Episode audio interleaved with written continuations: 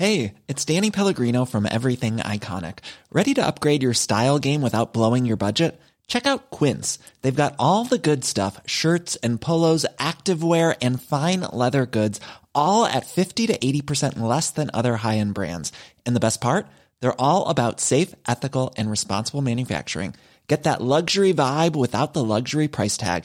Hit up quince.com slash upgrade for free shipping and 365 day returns on your next order. That's quince.com slash upgrade.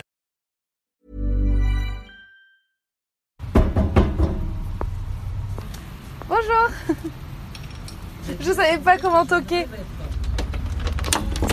Je suis très fière de voter. Et j'espère que toutes les femmes auront rempli leur devoir. Ressemblez à mes parents? Ah non, pas du tout. Aucune femme ne recourt de guet-cœur à l'avortement. Il suffit d'écouter les femmes. Moulinex, libère la femme, libère la femme, libère la femme. Bah, qui on va fréquenter? Les grands-mères? Mamie dans les orties est un podcast qui recueille les récits de nos grands-mères. On y écoute des histoires dans l'histoire. Parce qu'il est nécessaire de comprendre d'où l'on vient pour savoir où l'on va. Ici, on écoute les premières qui ont le droit de voter, d'avoir un chéquier à leur nom, de divorcer, d'avorter, finalement de vivre de plus en plus librement. Nous sommes Marion et Héloïse et aujourd'hui, nous allons chez Jacqueline. J'étais comme tout le monde, si vous voulez. Je crois qu'il y a- beaucoup d'enfants qui devaient s'amuser. Moi, je ne sais pas ce que c'est que s'être amusé. Bon, ben, installez-vous. Est-ce que le tabac vous gêne? Oui. Pas du tout. Héloïse a rencontré Jacqueline dans sa maison de Vierzon. Assise dans la cuisine, une cigarette à la bouche et la fenêtre ouverte sur le jardin pour entendre chanter les oiseaux, elle a commencé à lui parler de sa vie. Jacqueline est fière et belle, mais elle est surtout forte et l'a toujours été au fil des épreuves qui ont jalonné sa vie. Acheté ça. Il est dans cette boîte-là, mais c'est pas sauté-là. C'est celui-ci. Bon, j'avais un cendrier. Je sais pas ce que j'en ai fait. J'ai dû le traîner, je sais pas où. Je suis né donc en 1934, ce qui explique donc que j'aurai 85 ans cette année. Euh, je suis né à Mézières-Charleville, dans les Ardennes, mais je n'y ai pas vécu parce que quand j'ai eu 3 ans, mes parents ont déménagé, sont venus s'installer dans le Berry. Ils sont venus à Bourges. hein. Alors, mes premiers souvenirs, comment vous dire? Alors, c'était une époque, euh, si vous voulez, où les parents avaient une grande liberté vis-à-vis des enfants. Je ne dis pas que les enfants gênaient, mais c'était quand même, euh, si vous voulez, l'autorité parentale qui était la plus importante à l'époque. Donc, euh, moi je me souviens, on allait à l'école, si on faisait une bêtise, on avait volontiers une fessée ou une gifle. Mais moi je me souviens que on avait, on, causait avec les petites copines d'école primaire. euh, oui, ben j'ai eu une raclée hier, vous voyez le genre, parce que les parents, ben, en plus, les parents étaient très pris parce que les femmes, bon, il n'y avait pas de machine à laver, pas de machine pour la vaisselle. La femme, elle avait beaucoup de travail. hein. Le mari, lui, en général, il était il travaillait aussi beaucoup, ce qui fait que l'enfant, fallait pas qu'il soit gênant dans la famille. Il fallait qu'il se tienne tranquille. hein. Et, beaucoup aidaient. Parce que je me souviens que les, les jeudis, qui étaient les jours de, de congé d'école, les jeudis, c'était le jour des poussières. Alors, comme ma mère ne devait pas aimer ça, j'avais droit au chiffon, au balai, et je faisais la salle à manger et les chambres, enfin, comme je pouvais, mais disons que j'avais déjà au moins une dizaine d'années. hein. Mais c'était, si vous voulez, pour un enfant, on avait, j'avais l'impression que j'aurais eu envie de jouer, mais on me trouvait toujours quelque chose à faire pour, euh, pour m'empêcher de jouer. Ou, viens aider, viens promener ton petit frère, viens, vous voyez. Il y avait toujours ce, ce sentiment qu'il fallait faire quelque chose, qu'il fallait pas être inutile. hein. Ouais. Et, et vous avez combien de frères et sœurs? Alors j'ai deux frères. J'ai un frère qui était très proche de moi, qui habite à 50 km d'ici, et j'ai eu un autre frère qui avait 9 ans de moins que moi. Mais avec celui-là, j'ai eu peu d'attaches. Et même c'est un petit frère qui m'a donné, euh, je le garde souvent, euh, va le promener, va ceci, surveille-le, fais attention. Alors c'était une gêne pour moi. Je ne peux pas dire que c'était un petit frère adoré, pas du tout, non. Puis alors il était un peu vicieux, parce que si par hasard, quand, j'étais plus grande, euh, mettons, on sortait avec un garçon, si tu me fais pas ça, je dirai à maman que tu es sorti avec quelqu'un. Oui, c'était, oh, c'était un petit filou, hein. Et du coup, vous êtes allé à l'école euh, dès... Euh, ah ben, je suis allé à l'école maternelle. Et je me souviens que je devais être extrêmement timide parce que je portais déjà des lunettes à cette époque-là. Et je me souviens d'une chose, mais une précise, c'est qu'un gamin m'avait volé mes lunettes pour me le jeter dans le seau à charbon. Vous savez, on avait un gros poêle au milieu des classes. Il n'y avait pas le chauffage comme aujourd'hui. Et il m'avait jeté mes lunettes dans le seau à charbon et je pleurais comme une madeleine. et, et l'école, c'était bien? Vous aimiez ça? J'aimais bien l'école, oui, ça me, ça me convenait, tout ce qui était... J'aimais bien le calcul, j'aimais bien les dictées, j'aimais bien tout. Euh, ça, je peux dire que non, l'école me plaisait bien. Oui, oui. Et vos parents, ils, étaient amoureux? Euh, Je pense qu'ils s'aimaient bien, mais je peux pas dire... en tant qu'enfant, je peux pas dire si c'était le grand amour ou pas c'était plutôt des gens un peu secs. Hein. Ma mère n'était pas très maternelle d'ailleurs. Euh, elle était plutôt du genre à tu m'écoutes, tu obéis, tu fais ça. Voyez, c'était. Et puis le grand reproche que je lui faisais, que je lui fais toujours aujourd'hui, c'est que on faisait des bêtises, comme tous les enfants. Mais alors, au lieu de nous fâcher tout de suite, puis ça s'arrête là, quand mon père arrivait, elle rapportait immédiatement tout ce qui se passait pour qu'on soit à nouveau fessé ou fâché. Alors ça, ça j'ai jamais compris. Je, trouve que c'est pas... Ça me paraissait... Enfin, aujourd'hui, je dirais le mot indigne que je connaissais pas à l'époque. Non, c'était des parents sévères. Je ne veux pas dire que l'atmosphère n'était pas une atmosphère agréable, mais c'était pas c'était pas joyeux si vous voulez. C'était mm. plutôt bon ben le travail euh, les discussions concernant les chantiers. Mon père revenait fallait faire les devis. Il y avait toujours le travail et et puis la mère la lessive les vaisselles la cuisine vous voyez c'était euh, on, parlait de boulot. Bon. Et puis nous enfants bon ben, quand on revenait de l'école c'était fait tes devoirs. Euh, après c'était viens m'aider pour faire ci viens tenir ça viens. Je me souviens qu'on habitait à ce moment-là, on habitait dans Bourges. Euh, il y avait une courette. Et au fond de cette cour, il y avait un bâtiment dont la partie qui, faisait le bout de la courette, c'était des grosses planches très écartées l'une de l'autre. Et par les interstices, je voyais une petite copine qui savait habiter derrière. Et elle avait, euh, elle était très gâtée, je me souviens qu'elle avait un service, ça je le revois d'ici, elle avait un service en porcelaine pour poupées et puis sa maman lui avait installé un petit endroit où il y avait des petites chaises et puis on jouait à la poupée comme si vraiment lui faisait la cuisine et tout. Alors quand maman ne me voyait pas, je filais en vitesse, je faisais le tour pour aller. Mais ma mère, savais très bien que j'étais de l'autre côté. Alors ça ne durait pas longtemps. Hein. Au bout d'un quart d'heure, j'entendais Liline par entre les, comme je faisais moi, Liline, viens m'aider. Alors Liline venait aider. Non, je trouve pas que j'ai eu une, jeunesse euh, joyeuse.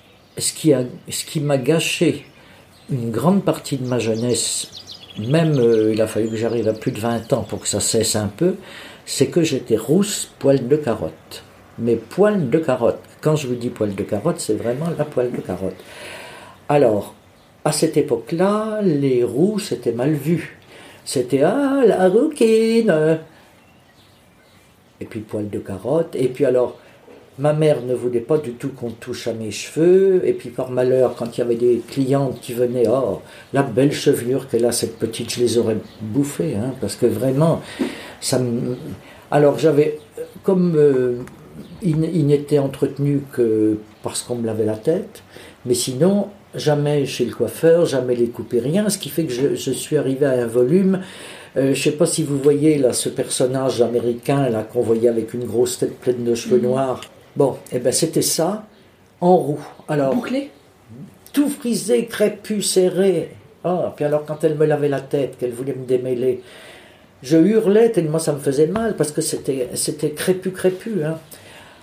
Ah, je peux pas vous dire. Et alors euh, d'être moqué par pas, toute petite petite, je ne me rappelle pas de ça, mais dès que j'ai été, dès que j'ai eu 7-8 ans à l'école primaire, et puis alors j'ai eu une époque où j'avais des anglaises. Alors les gamins me tiraient dessus, puis ils disaient tire le boudin et je ne sais plus quoi. Ils, avaient, ils me tiraient les anglaises comme ça, vous savez, comme on tire un pied de vache. Hein.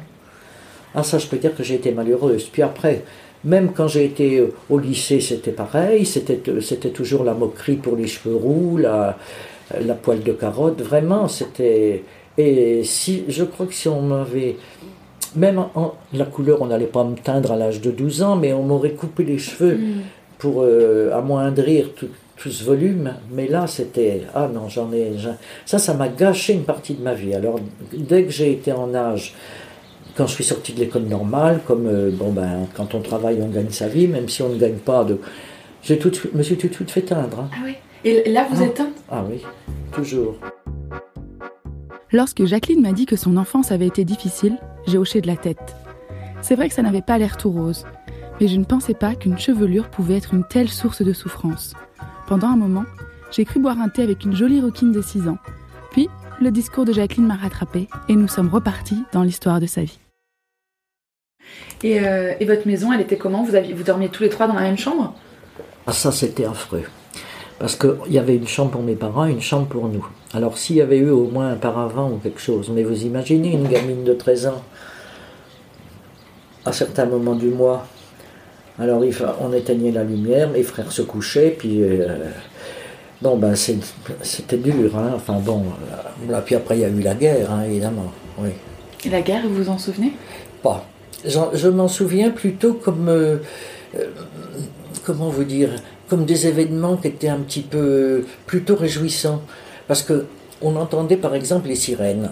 Bon, on savait qu'il y avait une alerte, et du moment qu'il y avait une alerte, on savait qu'il fallait, on allait à ce moment-là, les gens du secteur où on habitait, le maire habitait pas très loin, il avait une très belle grande maison et une grande cave. Alors on se retrouvait avec euh, beaucoup de gens dans la cave et d'autres gamins. Alors pour nous, c'était l'occasion de s'amuser, de faire un peu ce qu'on voulait. Alors c'était c'était plutôt réjouissant, vous voyez. Moi, je me rappelle qu'on était mes parents, mon père était entrepreneur de plomberie, chauffage sanitaire, euh, voilà. Alors on avait un magasin avec une grande vitrine, un magasin dans lequel il y avait des lavabos, des baignoires, bon. Et puis on, il y avait un grand rideau et ma mère nous baissait le rideau, mais juste pour que ça arrive à la limite de nos yeux, et on regardait passer les Allemands, on regardait passer. Euh, ça, nous distrayait. C'était pas pour nous le. Bon, puis de temps en temps, je, me rappelle avoir entendu ma mère dire euh, Tiens, Madame Intel euh, qui était sortie, elle s'est fait tuer sur le pont. Alors on se disait, bon, bah, il y a des choses affreuses, mais pour nous, j'avais pas notion de ce que pouvait être la guerre. Hein. Non, pas du tout. Par contre, à la suite, euh, quand la guerre a été finie, parce qu'on a quand même été en manque de beaucoup de choses dans la nourriture, tout ça.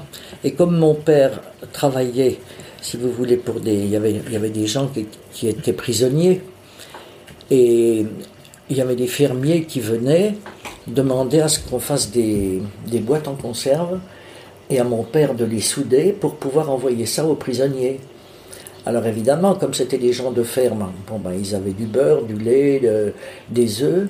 Alors mon père disait toujours, bon ben moi je veux bien, mais il, faut que j'ai du zinc euh, pour pouvoir faire ça. Bon, alors en compensation, les gens payaient, mais ils apportaient une douzaine d'œufs, d'autres apportaient des fromages blancs, vous voyez. Ce qui fait qu'on n'a pas franchement manqué du temps de la guerre. Puis on avait, des, on avait des tickets pour acheter de la viande, pour aller au pain et tout ça. Hein. Oui, enfin c'était... On vivait comme ça, donc euh, comme on ne connaissait rien d'autre, ben, ça nous paraissait la vie de tous les jours, en quelque sorte. Hein. Puis, et... puis, il y a eu la fin de la guerre, j'imagine que là ça devait être un peu différent. En plus, vous aviez 11 ans. Oui, voilà. Alors là, c'était un peu. Parce qu'on on a eu l'impression d'une explosion de joie, vous voyez. Et je me rappelle qu'on avait vu passer des, des, soldats, en fait, je crois que c'était des Américains, qui défilaient dans la rue. Et puis ma mère nous avait dit, bah ça y est, euh, maintenant la guerre est finie. Donc on voyait comme si d'un seul coup tout allait être transformé, ce qui n'a pas été le cas, parce qu'il a fallu quand même un certain temps avant que tout, tout redevienne comme avant. Hein. Alors on était obligé, compte tenu que mon père quand même, c'était un homme acharné au travail. Ça je peux pas dire. Euh, je l'ai vu épuisé, je l'ai vu avec mal au rein, avec une ceinture autour des reins quand même travailler. Alors on aidait. On partait avec la brouette, avec mon frère, et puis on allait au. C'était pas. Comment on dirait Il y avait peut-être 500 mètres. Alors on partait au marais, puis on allait euh, effeuiller les. Euh, euh, cueillir les haricots verts, on allait. Enfin faire tout ce qu'il y avait à faire, ramasser les fraises, enfin des choses qui. On a beaucoup, beaucoup aidé. Hein. On, a, on peut dire. Alors, c'était quand même une chose utile parce que quand on s'est trouvé plus âgé, bon, bah, il y a des gens qui ne faisant rien de leurs mains euh, sont. Tandis que là, euh, nous, on était vraiment habitués à tout ça. Moi, j'ai jamais eu de problème après dans la vie. Hein. Mm. Tout ce qu'on apprend, même si c'est à contre-coeur, ça rend souvent service par la suite. Hein. Euh, et, la première fois que vous avez eu vos règles, vous en aviez déjà parlé avec votre maman ou, ou c'était une surprise? Jamais. Elle ne m'en avait pas parlé. Et comme à l'époque, la, maison qu'on habitait, il n'y avait pas, de WC, pas de salle de bain. Il y avait d'ailleurs beaucoup de maisons qui étaient comme ça à l'époque. Hein. On se lavait sur le lavabo, sur l'évier de la cuisine. Bon. Et c'est un jour, en allant aux toilettes dehors, je me souviens, on avait des WC extérieurs qui avaient simplement un trou. Et quand on était au-dessus, on sentait comme de l'air frais qui vous arrivait. Ça fait ça. Hein, bon. Et un jour, bon, ben, j'ai découvert que je saignais, alors je suis rentré en hurlant à la maison en disant à ma mère. Puis elle me dit Mais non, mais non, c'est que tu deviens une grande fille, etc. Mais j'aurais pu être prévenue avant, hein, mais je vous dis, elle était. Elle n'était pas sensible à, tous les problèmes de, de la vie, elle n'était pas maternelle. Non, c'était. On vivait comme ça, c'était comme si les choses devaient nous tomber sous le sens euh, sans, sans qu'on soit prévenu. Quoi. Mm. Puis vous voyez par exemple les anniversaires. Moi je me rappelle, j'avais des petites camarades à l'école qui disaient on m'a fêté mes 10 ans, on m'a fêté mes 8 ans. Bon, moi j'ai jamais su ce que c'était que d'avoir un anniversaire.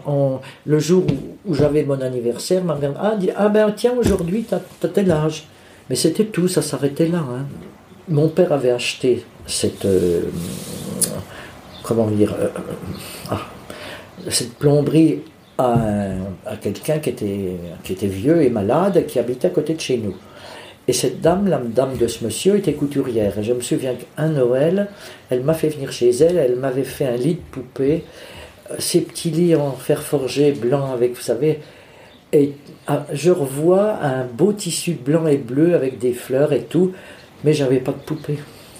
Alors elle m'avait fait le lit, il y avait un, traversin, des petits draps, alors c'était, c'était très très joli, ça m'avait paru un cadeau royal, mais me manquait la poupée pour mettre dedans. Vous n'avez jamais eu de poupée? Oh, j'ai dû en avoir, mais j'en ai pas de souvenir. J'ai dû en avoir, c'est possible.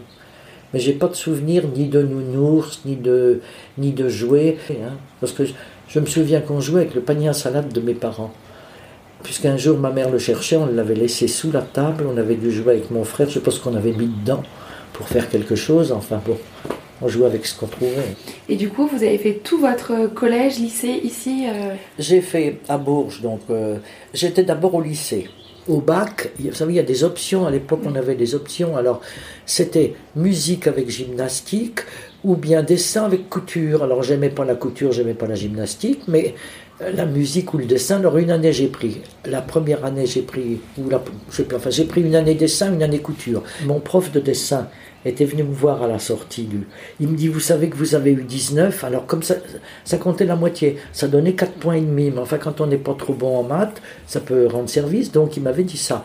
Et puis la directrice de l'école normale avait fait venir mes parents en disant Bon, ben, vous savez, là des dons, on pourrait l'envoyer à l'école je ne me rappelle plus comment s'appelait cette école, à Paris, pour faire des études poussées en dessin. Et puis moi je, moi, je me voyais déjà faire des dessins dans la couture, je me voyais dans, dans le stylisme. Où est-ce que j'avais la tête? Et puis mes parents ont dit non, non, c'est hors de question, elle est à l'école normale.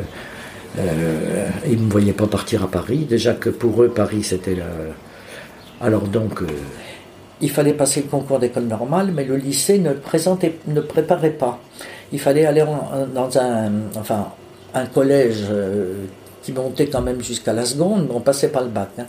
Donc, j'ai été retiré du lycée pour aller dans ce collège, mais qui était à l'autre bout de la ville. Alors là, j'avais deux kilomètres à faire, à bicyclette, avec un vieux vélo moche et abîmé, et pour présenter l'école normale. Et c'est quoi l'école normale? Eh bien, l'école normale, c'était l'école qui présentait, où on préparait pour être institutrice. Quoi. Voilà. Alors à l'école normale, on fait 4 ans là, entre, entre vous êtes au collège, euh, à Bourges, etc., et vous, vous allez dans l'école normale, il y a un moment où vous vous êtes dit Ah, j'ai envie d'être instite Non, c'est-à-dire que ma mère m'avait posé cette question. Je pense que euh, elle voyait que j'aimais bien l'école, d'une part, et puis ensuite c'était des études gratuites. J'habitais chez, mon parent, chez mes parents quand j'ai euh, présenté le concours d'école normale, puis ensuite on est interne à l'école normale. Hein.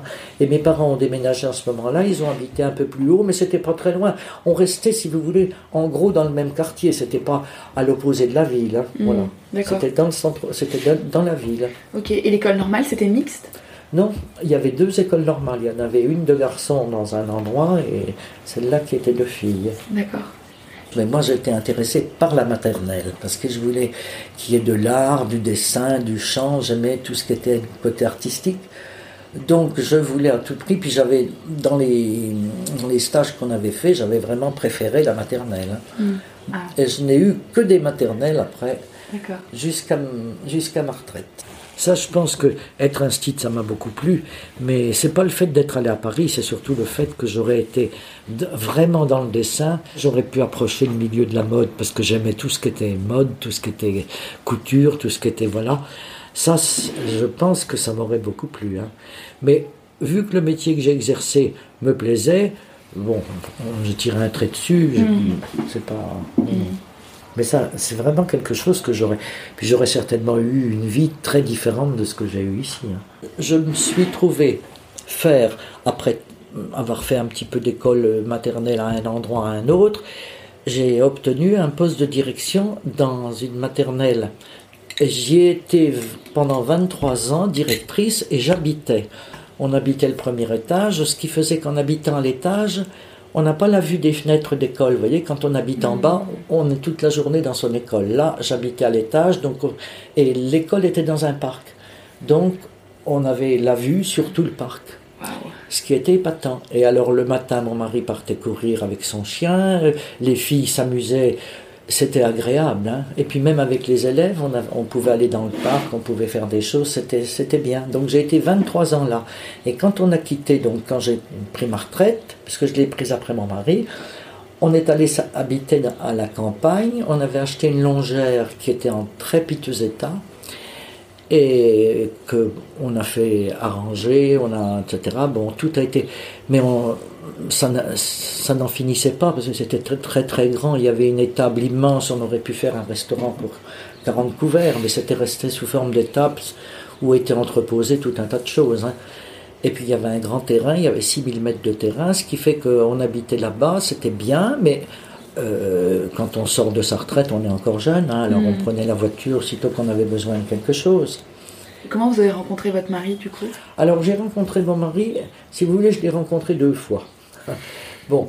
Euh, Mieux vaut deux fois qu'une. voilà. Euh, la première fois, c'est que, bon, bah, comme toutes les. Euh, quand on avait des dimanches, on était libre, on venait chez nos parents, et puis on allait danser l'après-midi, c'était l'occupation des jeunes. Hein.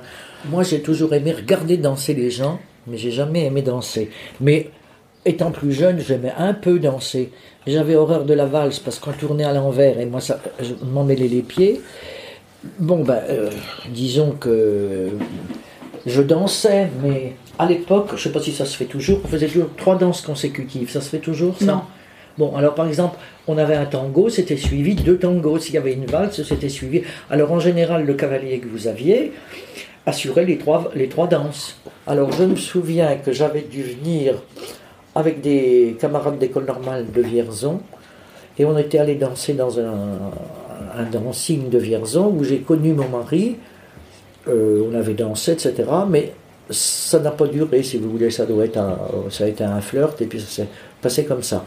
Et puis ensuite, euh, quand on a eu fini l'école normale, tous les ans il y avait un bal à l'école normale qui se passait dans les sous-sols et dans les caves de l'école normale. Il y avait un orchestre, il y avait tout ça. Bon.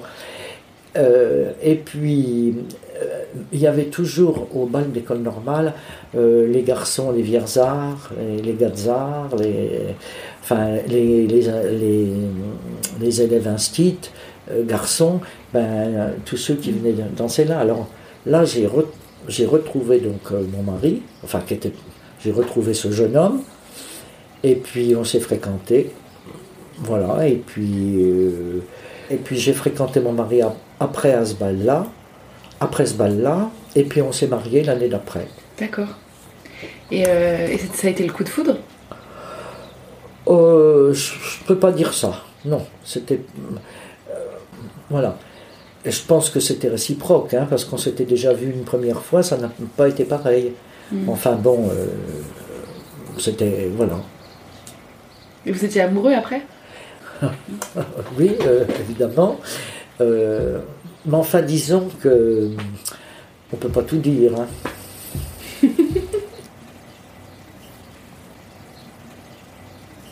Et euh, donc vous êtes marié au bout d'un an après Voilà, et j'ai eu ma première fille un an après. D'accord. Voilà, et on habitait, euh, quand je suis donc, quand on je finissais mon année, ma première année d'enseignement à Saint-Coin, en maternelle, donc, comme on s'est marié, j'ai demandé un poste à Vierzon, c'est là que j'ai eu cette classe couloir dont je vous parlais.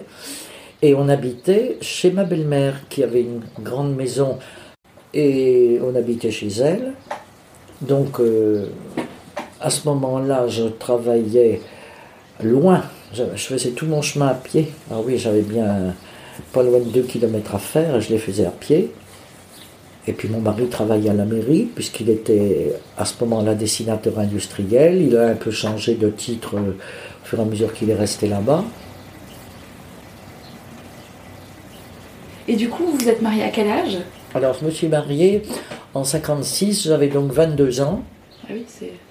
Bah à l'époque, on se mariait jeune. Hein. Moi, j'ai beaucoup de mes collègues qui se sont mariés dans, dans ces mêmes eaux en sortant d'école normale, 22 ans. Et puis j'ai eu Corinne à 23. Et vous vouliez avoir des enfants? Oui, ça me plaisait bien. Oui, oui. Mais je voulais pas en avoir six. Hein. Ça, j'en aurais pas. J'aurais pu en avoir plus d'ailleurs. Mais... Comment vous avez fait pour avoir que deux enfants? La, pilule n'existait pas à notre temps. Ben, ça s'est trouvé comme ça. J'ai eu deux enfants. Puis après, bon, ben, j'ai à nouveau. Mais j'ai.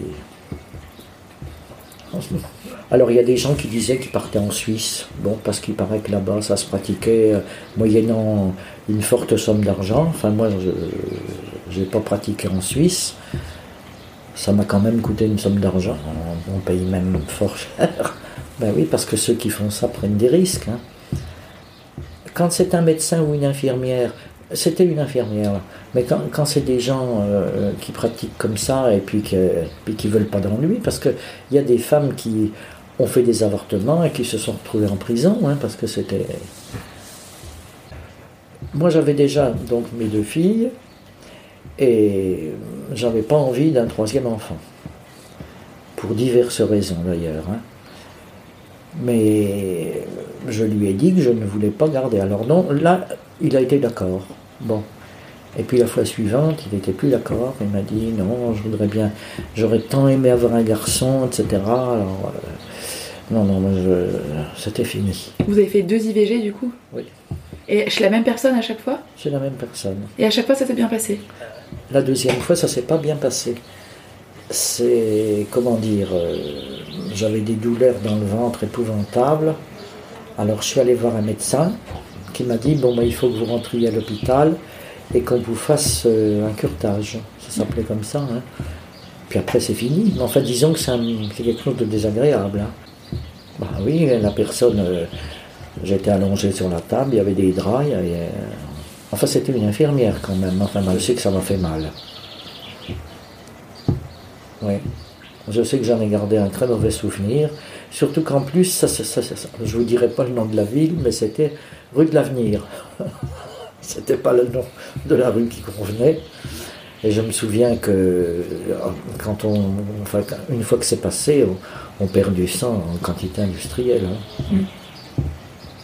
Oui, c'est pas, c'est pas des moments agréables, mais enfin bon. Euh, Parce que là, si votre mari il vous dit la deuxième fois non, euh, c'est hors de question, vous l'écoutez pas et vous faites ce que vous voulez. Oui, j'ai pas écouté. D'ailleurs, il avait même fait venir un prêtre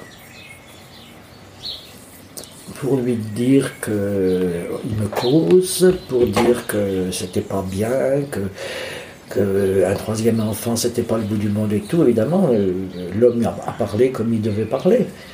Mais moi, j'avais décidé que c'était non, c'était non. Disons que quand je suis monté pour aller me faire euh, pour faire le DVG, euh, il n'était pas content, quoi. Donc il m'a conduit, il m'a même, il m'a même conduit et il m'a laissé un moment parce qu'il pensait que ça allait durer, enfin disons une heure. Hein. En fait, ça n'a pas duré une heure. Puis pendant ce temps-là, il était parti se promener. Puis moi, je l'attendais au coin de la rue. Et puis, je ne savais pas comment arrêter l'hémorragie. Hein. J'étais très embêté. Alors, je suis rentré dans le premier bar que j'ai vu. J'ai dû user sans doute tout le rouleau de papier toilette. Donc, c'était un sale moment. Hein. J'avais une amie, vraiment une amie, qui, c'est elle d'ailleurs qui m'avait fourni cette adresse, qui m'avait dit non, ben, puisque. Euh, elle connaissait cette adresse parce que cette amie, elle avait une, euh, comment dire, une petite usine très importante où il y avait beaucoup d'ouvrières. Et il y en avait qui avaient dû se faire faire des IVG. Donc je pense que c'est comme ça qu'elle avait cette adresse. Hein. Savez, supposer que cette femme, elle a été soupçonnée de faire des choses comme ça, on aurait pu, elle aurait pu être écoutée au téléphone ou n'importe. En fait, je sais que elle m'avait laissé un espèce de tuyau qui permettait donc au sang de s'écouler. Puis elle m'avait dit, vous n'oubliez pas de me le renvoyer parce que j'en ai besoin, probablement. Alors, une chose très amusante, j'avais hérité de par ma belle-mère de tout un tas de, de franges, de dentelles, de cordons, des gants blancs qui montaient jusque-là, d'une vieille mercière qui habitait à un étage au-dessus de chez elle. Alors je m'étais dit, je ne sais pas pourquoi, je m'étais dit comment renvoyer ce petit tuyau très fin pour que si jamais on ouvrait le, le, colis, ça, on ne le trouve pas. Alors, il y avait des. Vous savez, les hommes autrefois portaient des cols, des faux cols cassés. Oui. Alors dans la pliure du faux col, j'avais installé le petit tuyau, puis j'avais envoyé ça dans une boîte, comme si c'était un cadeau. Pour avoir des idées bêtes. Cette petite boîte cadeau, je la visualise très bien. Un présent anodin qui en dit long. J'ai une pensée émue pour cette infirmière qui a dû aider tant de femmes, et une autre pour cette Jacqueline-là qui a attendu son mari sur la route avec le sang qui coulait entre ses jambes. J'aime l'amour de Jacqueline pour l'enfance, sa manière de me parler de son métier et de la passion qu'elle y a mis pendant toutes ces années. Et vous étiez heureuse, instite Très.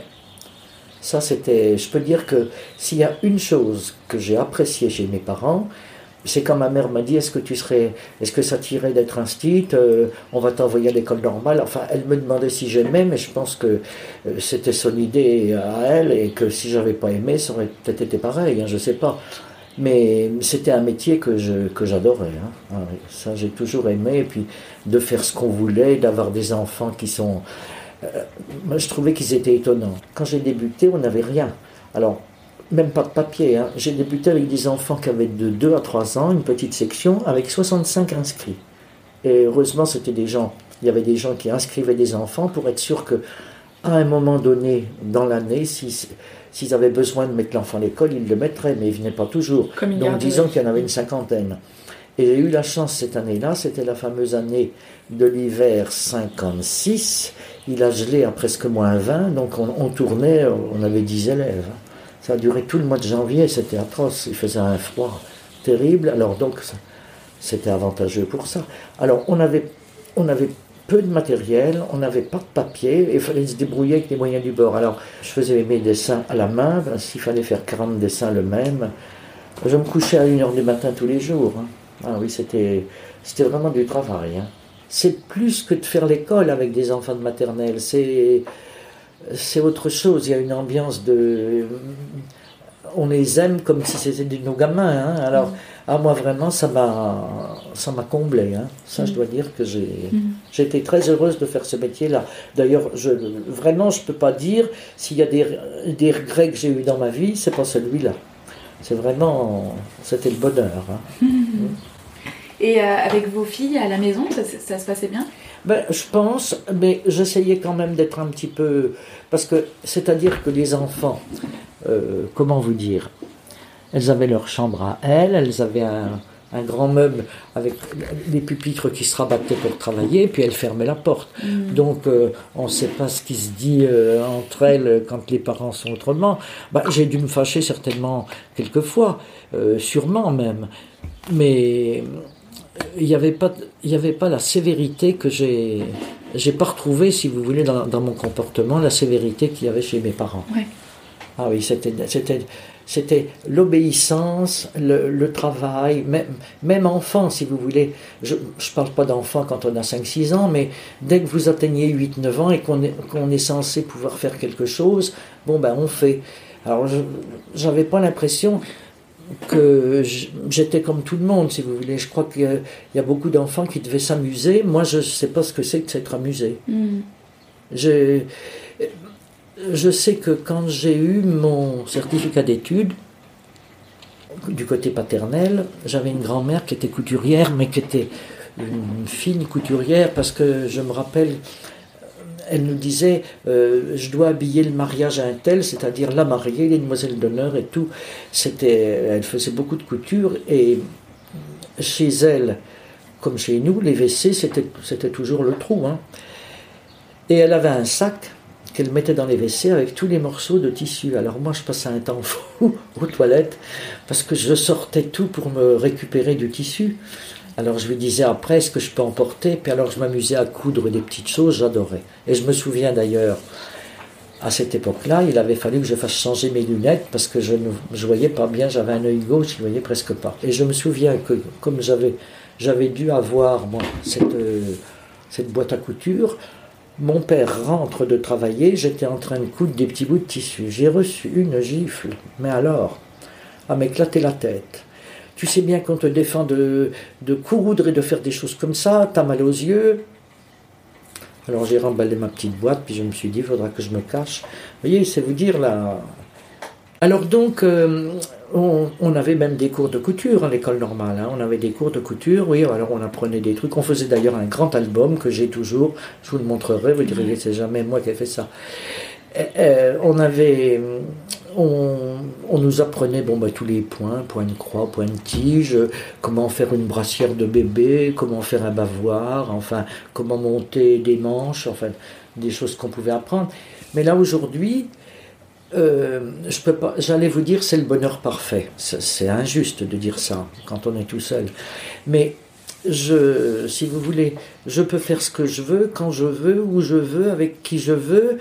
Euh, il y a des gens qui me disent comment est-ce que vous faites pour pas vous ennuyer? Mais je dis mais je, je ne peux pas. Il me manque du temps pour faire ce que j'ai à faire. Et puis mon mari, il était comment vous dire, il m'a il m'a toujours fait souci parce qu'il était euh, comment dire quand il avait une idée, euh, il la réalisait sans, par exemple, sans m'en parler. Mon mari partait souvent, il me disait Bon, ben, je, vais en course, est-ce que tu as besoin de quelque chose Je disais Oui, tu ramènes le pain, non, bon. Et puis un jour, donc il est allé faire des courses, et le soir au dîner, il me dit Ah, au fait que je te dise, j'ai mis ta lettre à la poste. Alors je lui dis Ma lettre? Ben, Il me dit Oui, tu avais laissé une lettre euh, on avait un gros poste de radio, j'avais dû mettre la lettre devant le poste de radio. Puis cette lettre était marquée La Maison de Valérie. C'était une lettre pour, comme vous avez la redoute ou chose comme ça. Bon. Je lui dis T'as mis ma lettre à la poste Mais il me dit Oui, tu t'avais même pas mis de timbre, j'ai dû mettre un timbre. Puis j'ai repensé, j'avais. Quand on mettait de l'argent de côté, je mettais dans des enveloppes comme ça pour aller le porter à la caisse d'épargne. Alors il y avait 200 000 francs dedans. J'ai dit, mon Dieu, alors que d'habitude, jamais il, aurait emporté une lettre pour une fois. avait la maison de Valérie. Je me suis dit, mon Dieu, ça va arriver. Et sans rien dedans, que l'argent. Alors, on avait quand même une chance qu'une cousine à mon mari qui habitait pas très loin travaillait à la poste. Elle et sa sœur travaillaient à la poste. On lui a téléphoné, il était peut-être 8h30 euh, du soir, on était en train de dîner, on lui a téléphoné pour lui dire, voilà, ben, elle a dit, moi je ne sais pas ce que je peux faire, mais tout ce qui a été mis dans la journée, c'est parti à Bourges. Maintenant, on ne peut pas récupérer. Alors elle me dit, demain matin, Dès que j'arrive à la poste, j'appelle l'inspecteur ou je sais pas qui à la poste de Bourges pour demander s'il n'y a pas un courrier à la maison de Valérie euh, avec un bon. Et ma lettre a été récupérée. J'ai eu de la veine. Mais ça, vous voyez, c'est des, des, trouilles, comme on dit, que avec mon mari, j'ai connu beaucoup de moments comme ça, des choses qui sont. Qui, C'était une bêtise, mais pour une fois, il ne fallait pas le faire. Et la cohabitation avec votre mari, elle se passait bien? Oui, oui, oui, relativement bien. Il y a eu des, bah, comme dans tous les ménages, hein, il y a eu des, des heures évidemment. Mais enfin, il y a eu aussi beaucoup de choses que j'ai que j'ai pas supportées. Enfin, je, je, vous dis, compte tenu que vous enregistrez, je ne peux pas me permettre. Oui, vous ne voulez pas les raconter Non, pas de non, non, non, c'est des choses que personne ne sait. C'est des choses qui concernent mon mari, qui n'était pas un homme sérieux, si vous voulez. C'est ça. Alors, donc, je, il y a tellement eu de, de gros problèmes de ce côté-là que c'est un peu pour ça d'ailleurs que je voulais pas d'autres enfants aussi. Je disais, c'est pas mérité. Pour moi. Et vous vous êtes jamais dit, euh, vu qu'il n'est pas sérieux, je vais le quitter? J'y ai pensé, mais je ne sais pas pourquoi. Il y a, à l'époque, enfin, c'était peut-être une époque où on réfléchissait plus, et puis je ne voyais pas, euh, comment vous dire, je voyais pas l'avenir avec mes filles euh, se passer. Je voyais pas mal les choses se passer. Donc non, ça. J'ai parfois dit, euh, je vais m'en aller, ou non, mais je ne l'ai jamais fait. Non. Et vous, vous êtes, vous êtes tombée amoureuse d'une autre personne dans votre vie? Non. Vous avez jamais tombé amoureuse de quelqu'un d'autre? Non, non. Et puis, je n'ai pas cherché. Et puis, je, comment vous dire, même, euh, même plus tard, même étant veuve, il y a des gens qui pourraient dire, tiens, on va chercher. Non. Je, je trouve que cette, euh, la vie que j'ai eue fait que j'ai pas envie d'avoir autre chose maintenant. Je, trouve qu'étant seul, là, si j'avais connu peut-être autre chose, peut-être que, parce que moi je vois dans ma famille, il y a des gens qui se sont remariés, même pas forcément jeunes, mais non.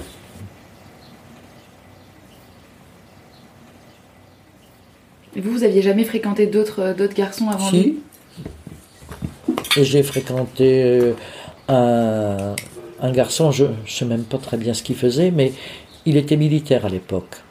Puis je sais que j'avais une répulsion pour le tissu, euh, le tissu, comment ça s'appelle, cette espèce de, on dirait du feutre de tissu euh, dans lequel ils avaient leur costume. Ils ont sûrement des choses plus comme ça maintenant. C'était râpeux, c'était désagréable. Bon. Et puis j'ai fréquenté un étudiant en médecine, qui était très laid d'ailleurs, c'est sa laideur qui m'a fait il avait une petite deux chevaux qui pétardait, pas une deux chevaux, une quatre chevaux qui pétardait. Et ça veut dire quoi fréquenter? C'est-à-dire que vous alliez euh, vous balader? Oui, on allait se promener, on s'embrassait, c'était le flirt, hein, c'était, ça s'arrêtait là. Hein. Non, ça n'a jamais été plus loin. Hein. Mm. Non, non. Ben, c'était, vous savez, à l'époque, euh, je ne sais pas s'il y avait beaucoup de filles qui couchaient à l'époque. D'abord, il y avait la peur de se trouver enceinte. On avait une camarade qui s'est trouvée enceinte, la pauvre. Elle avait dû coucher une fois avec un garçon, puis c'est tombé. Eh bien, elle a été renvoyée. Hein. Elle a été renvoyée pour l'année où elle attendait l'enfant.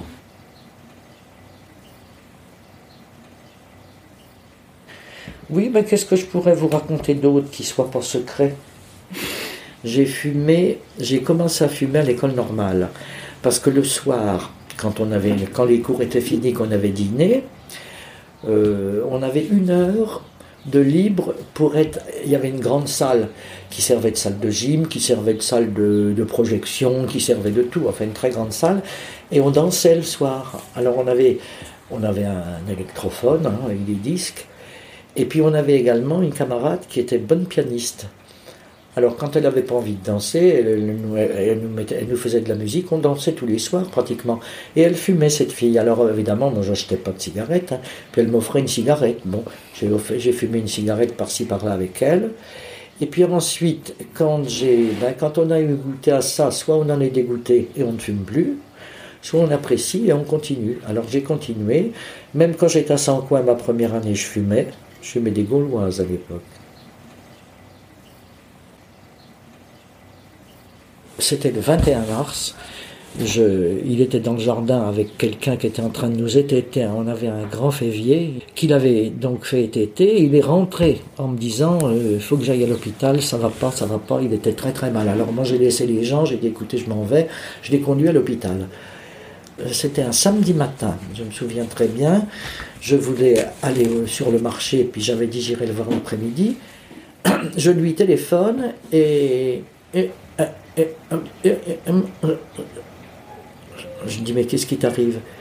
Il n'arrivait pas à me parler, c'était, c'était vraiment comme haché, puis sans, je ne comprenais pas. Et l'après-midi, sur le coup de 16 heures, le médecin de l'hôpital m'appelle. En général, c'est nous qui appelons les médecins. Et quand c'est le médecin qui vous appelle, c'est jamais bon signe. Alors il nous a reçus en bas, c'était dans, il nous a reçus, il y avait les urgences. Il me dit, asseyez-vous.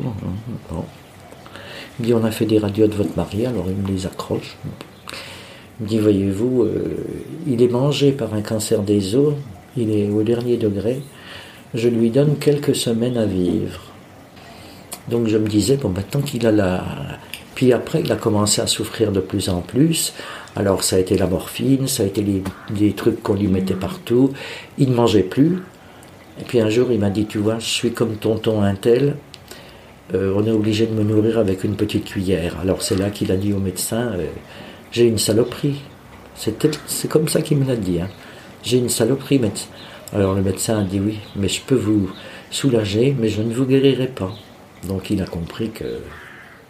Mais à moi, il m'a jamais, il m'a jamais dit, je, tu sais, je, sais maintenant que j'irai pas loin. Euh, j'aurais tellement aimé qu'ils me disent euh, bon ben voilà, parce que je, je, me retrouvais seul dans une grande maison, pas terminée.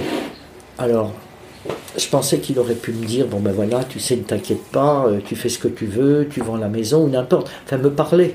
Mm. Il n'a parlé qu'avec mes filles, avec Laurence et Corinne. Mais à moi, il m'a jamais rien dit. Jamais dit que qu'il se sentait perdu, que bah évidemment, après, il était dans une espèce de forme de coma, donc là, il ne parlait plus. Hein. Mais pendant tout le temps où il était encore, euh, où il sentait que c'était très très grave et que ça allait être euh, la fin pour lui, il aurait pu me dire des choses, mais non. Il est donc décédé début mai. Oh, ça serait bien Laurence? C'est Laurence. Allô, ma chérie? Oui, euh, je, je suis avec Héloïse.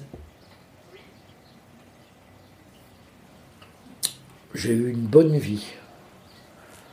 Voilà, disons, euh, bah, c'est-à-dire que déjà, quand on a un salaire qui tombe tous les mois, hein, puis qu'on travaille à deux, bon ben, on a beau dire que l'argent fait pas le bonheur, mais quand on a ce qu'il faut pour, euh, pour acheter, euh, je sais pas, sa chemise, sa saucisse et habiller ses enfants, ben, on puis qu'on a tout ce qu'il faut, c'est quand même déjà une bonne chose. Hein. Ma vie. Oui, votre vie est très intéressante. Oui, et puis je vous ai pas tout raconté. Parce qu'il y a des choses qui sont euh, plus euh, impensables que vous n'imaginez, mais que je ne peux pas dire. non. Et que vous, pensez que ces choses-là, vous les direz à personne jamais? Non. À personne jamais, non. D'accord. Non, non. Vous les avez jamais racontées, même à vos amis? Jamais. Nous nous sommes longtemps demandé ce qu'elle n'avait pas voulu dire. Puis en travaillant l'enregistrement, nous avons compris qu'elle en avait dit beaucoup, entre les mots, entre les phrases. Avec sa voix de roqueuse, ses cigarettes à la bouche, ses ongles impeccables, son jardin fleuri et son thé vert, Jacqueline nous a fait voyager dans une France qu'on ne connaissait pas. Elle nous a rappelé que la vie n'est pas toujours comme on le souhaite, mais que l'on peut quand même trouver le bonheur. Tout ce qu'on apprend, même si c'est à contre-coeur, ça rend souvent service par la suite. Hein. Mamie dans les orties est un podcast réalisé par Marion Debois et Héloïse Pierre. Si l'envie vous démange, après avoir été piqué par les orties de cette vie de mamie, de partager l'épisode, de mettre plein d'étoiles sur Apple Podcast ou simplement d'échanger avec nous une tasse de thé sur Instagram ou Twitter, surtout allez-y. Trouvez-nous sur les réseaux, at Mamie Podcast et par mail bonjour dans les orties.co. À bientôt!